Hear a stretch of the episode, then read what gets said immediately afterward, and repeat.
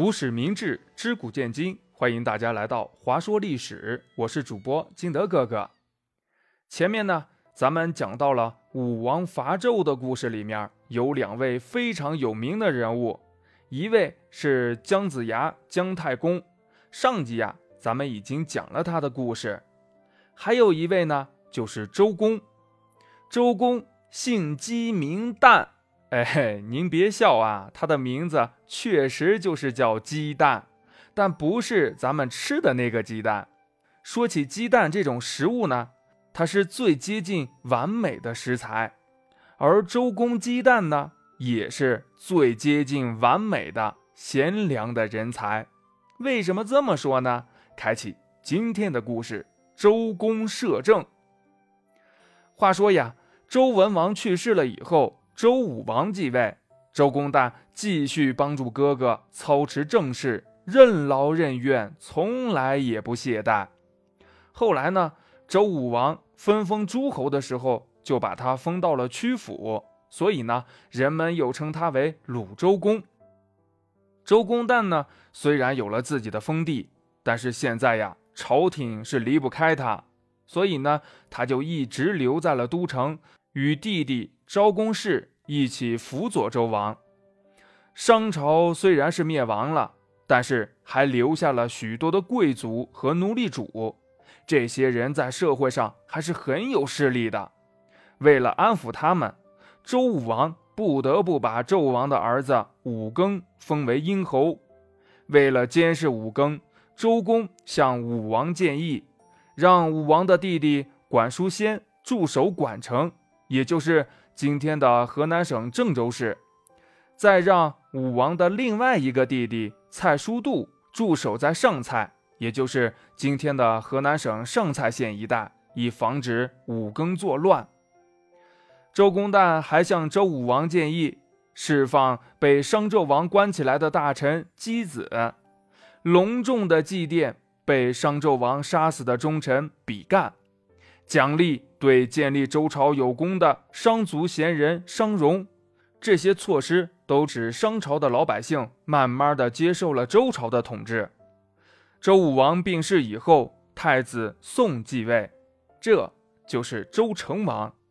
周成王登基的时候呀，才十三岁呢，还没有能力处理国家大事，而且这周朝建立的时间也还短，政权很不稳固。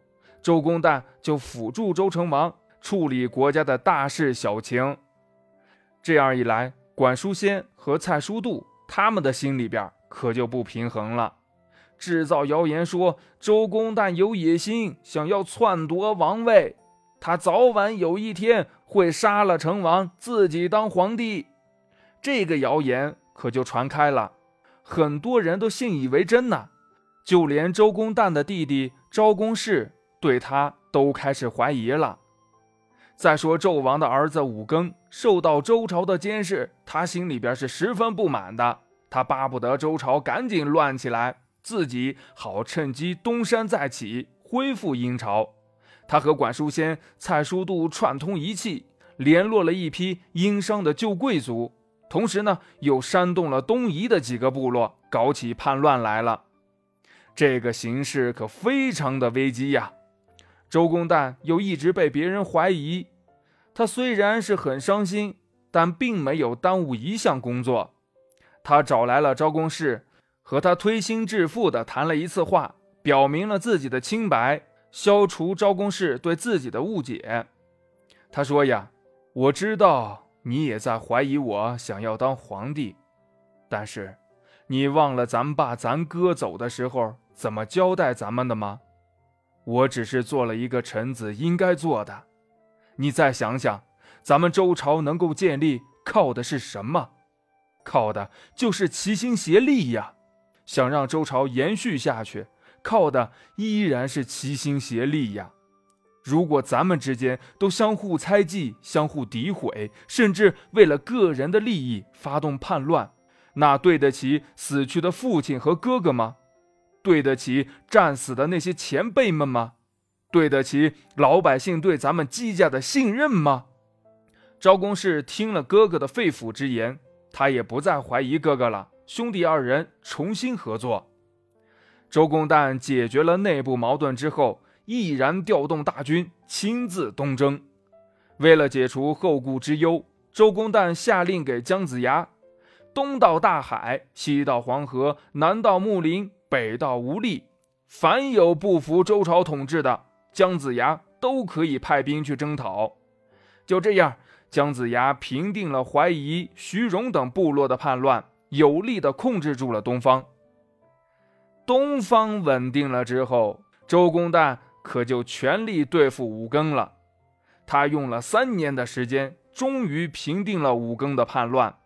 武庚被杀了，蔡叔度被流放了。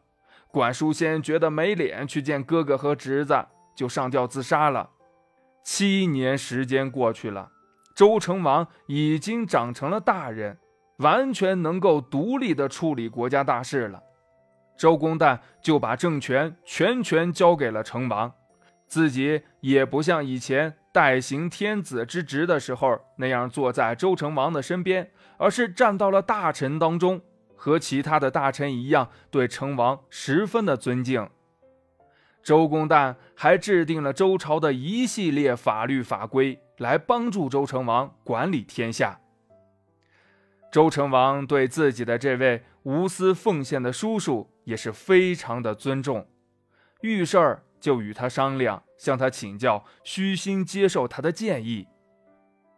后来呀，周公旦就去世了，成王以安葬周武王的规格安葬了他，并把他葬在了离王宫不远的地方，希望他能一直陪在自己的身边。哎，对了。周公旦呀，还有一本很出名的书，叫《周公解梦》。有兴趣的小朋友可以让爸爸妈妈带你们了解一下。好了，本期节目就到这里，感谢您的收听。喜欢本栏目的话，欢迎您的点赞、评论和转发，但不接受小朋友们的打赏哦。谢谢大家，我们下期节目再见，拜拜。